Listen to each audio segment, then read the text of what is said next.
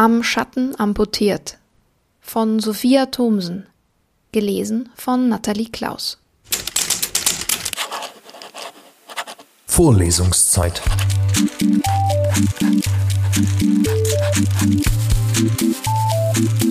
Der Geschichten-Podcast für jede Gelegenheit.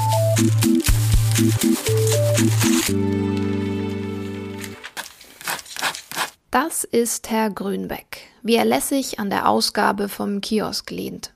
Standbein, Spielbein und mit der Pächterin schäkert.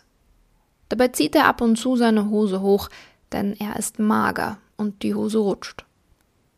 Nachher dann der Herr Grünbeck auf einer Bank im Park, mit der Sommersonne im Genick. Und ihm zu Füßen liegt sein Abbild. Schlank, mysteriös und leicht verzerrt, und man fragt sich, was es so denkt. Und wenn Herr Grünbeck einen Schluck aus seiner Flasche tut, dann schluckt sein Schatten im Gleichtakt den luftig goldenen Widerschein aus dem Schattenbild der Flasche. Und wenn Herr Grünbeck eine zerdrückte Zigarettenschachtel aus der Brusttasche zieht und sich eine Zigarette ansteckt und fedrige Ringe in den Spätsommer schickt, rollt ihre rußfarbene Variante nachdenklich über den Kies.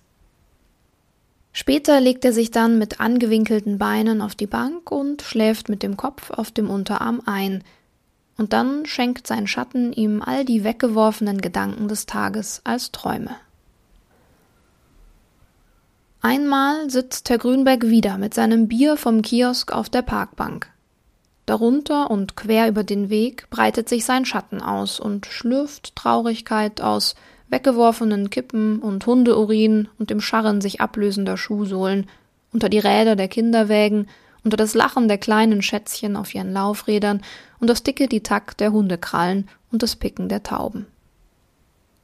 Da atmet etwas über seinem Kopf und schiebt sich vor Herrn Grünbeck, und das Fräulein Heide sagt, ich müsste mich auch mal setzen und wischt sich mit dem Stofftaschentuch erst die Schweißperlen von der Oberlippe und dann den Dreck vom freigerückten Platz. Zu zweit passen sie sehr genau auf die Bank. Der Herr Grünbeck ist schmal und leicht, das Fräulein Heide groß und schwer und riecht nach Seife. Nur der Schatten, obwohl er noch schmaler ist als der Herr Grünbeck, passt merkwürdigerweise nicht mit auf die Bank das Fräulein Heide hat ihm achtlos den rechten Absatz in die schwarze Brust gerammt, und jetzt liegt er über den Kies geworfen, finster da und hängt Gedanken nach. Herr Grünbeck erzählt dafür aus seinem Leben, und das Fräulein lacht. Und wenn es lacht, hüpfen die aufgestickten Pailletten auf seiner Brust und treiben tausend Lichtnadeln in das schwarze Herz des Schattens. Und irgendwie bietet Herr Grünbeck dem Fräulein irgendwann seine Begleitung an, oder das Fräulein nimmt ihn mit und der Schatten lässt sich dann auch mitzerren bis zur Wohnungstür vom Fräulein. Dort steht auf einem Keramikelefanten eine eingetrocknete Palme. Und während das Fräulein mit dem Schlüsselbund hantiert und der Herr Grünberg schöne Augen macht, nimmt sein Schatten all seine Willenskraft zusammen und krallt sich an der Palme fest. Und als Herr Grünberg über die Schwelle tritt, dehnt der Schatten sich erst und reißt schließlich mit einem scheußlichen Ratschen von dessen Fersen ab und verdrückt sich hinter die Palme. Drinnen setzt der Herr Grünbeck sich auf die Bettkante und zieht sich die Schuhe aus und schämt sich ein wenig für die Löcher, aber sie findet es rührend und hüllt ihn in Puder und Seifengeruch und löst den weißen Baumwoll-BH und füllt seinen Blick ganz aus mit sehr viel Rosa und zwei kleinen Gipfeln und goldenen Härchen darum und ist über ihm und neben ihm und um ihn wie eine Landschaft aus Liebe und Gänsehaut und tiefen Falten und bewachsenen Höhlen, in denen es nach Stille und Feuchtigkeit riecht. Als er Mut gefasst hat, tastet sich der Herr Grünbeck vor, über die weiche Haut, die den Puls zusammenhält, besteigt sich hebende und senkende Gebirge, erforscht Buchten und duftende Finsternis, versinkt, wird übermannt und mitgeschwemmt, und als er wieder auftaucht, schmiegt er sich erschöpft in ihre Armbeuge und schläft dort ein. Inzwischen presst der Schatten sich zwischen Palmenstumpf und Wand und ist dort allein mit dem Staub und den Spinnenweben. Als Herr Grünbeck endlich die Wohnung verlässt und sich noch kurz auf die Zehenspitzen stellt, um dem Fräulein einen Kuss auf den Mund zu drücken, heftet der Schatten sich zwar an dessen Fersen, aber halbherzig und ohne Überzeugung. Er hat etwas über den Herrn Grünbeck gelernt und etwas über sich. Und daraus ist ein Riss entstanden, und der Riss wird mit der Zeit größer werden. Wenn der Herr Grünberg jetzt das Fräulein besucht, bleibt der Schatten immer an der Tür zurück und wartet hinter der Palme. So geht das eine Zeit. Der Schatten verbirgt sich, zunächst ängstlich hinter der Palme, dann gewöhnt er sich langsam an den Gedanken und eines Tages schlingert er endlich erst die Treppe hinunter, zwängt sich dann unter der Eingangstür durch, verheddert sich dabei fast im Fußabstreifer und zieht sich mühsam am Knauf hoch. Da steht er also, schwankend im Türviereck, zwirbelt sich einen Schnurrbart und denkt sich, schau einmal einer an. Er begibt sich ins Gewühl des Tages, lässt sich mitnehmen und treiben und sieht das erste Mal die Welt aus dieser veränderten Perspektive. So schwimmt er mit, Schulter an fremder Schulter, bis die Sonne sinkt und die Schatten länger werden und er aus dem Tag in die Nacht hinübergleitet. Da sieht er dann das tote Laternenlicht Lichthöfe malen und den Mond aus Pfützen trinken.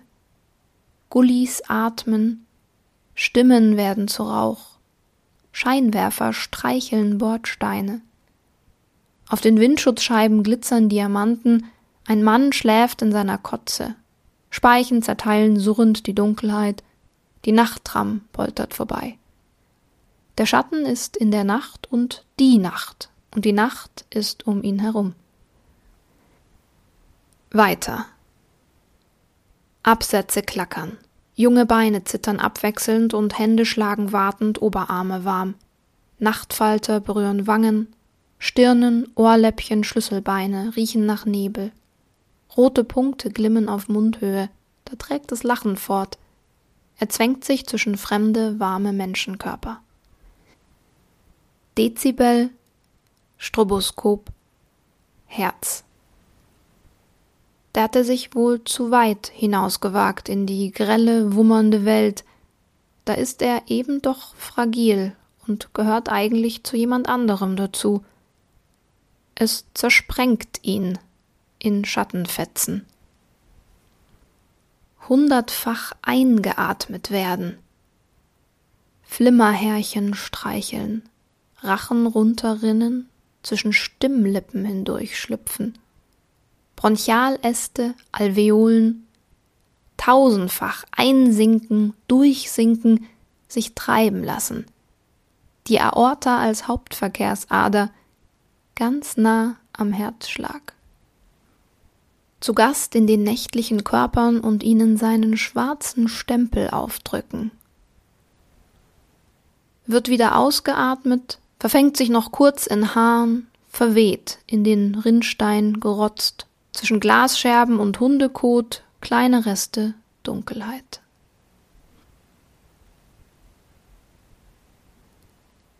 Herr Grünbeck hätte lange nichts bemerkt, wenn es nicht doch einmal zum Streit gekommen wäre. Da hat er sich dann Türen schlagend zum Kiosk aufgemacht und anschließend die Nacht auf der gewohnten Parkbank verbracht. Als er aufwacht und noch benommen ins nächste Gebüsch tappt und schöne Bögen zeichnet, da trifft ihn eine Gemeinheit im Nacken, begleitet von boshaftem Gelächter. Herr Grünbeck dreht sich um und tropft auf Schuh und Hosenbein und möchte die kleinen Fratzen voller Milchzähne verfolgen, die entkommen aber mit hüpfenden Schulranzen. Da hemmt die rutschende Hose seine Bewegung, er steht mitten auf dem Kiesweg. Rufe werden laut. Hände bedecken erschrocken Münde und Finger zeigen dorthin, wo etwas sein sollte, was nicht ist, nur ein nacktes Fleckchen Erde. Am Schatten amputiert. Es ist Herbst geworden, das Licht diffuser, man sieht nicht mehr so genau, wer einen Schatten hat und wer nicht. Auf der Parkbank sitzen Herr Grünbeck und das Fräulein. Er schmiegt sich ganz eng an sie, so kann er ihren Schatten auch ein wenig als den seinen ausgeben. Wenn dann Vorübergehende zu ihnen schauen, besonders aber manche junge Menschen, sieht der Herr Grünbeck gelegentlich etwas Dunkles aus den Pupillen hinausschauen, etwas ihm allzu Bekanntes, das nicht zur Netzhaut gehört. Schattenfetzen im Glaskörper. Und dann nickt er dem alten Kollegen ganz leicht wie zum Gruß zu. Was, denkt er sich dabei vielleicht, wächst da für eine neue Generation heran? Was für Gedanken werden sie haben? Was für Städte werden sie bauen? Und dann rückt er noch näher zur Frau Heide und denkt sich, wenigstens etwas wird von mir bleiben, das nicht ganz bedeutungslos ist. Vorlesungszeit. Vorlesungszeit ist eine M945 Produktion. Ein Angebot der Media School Bayern.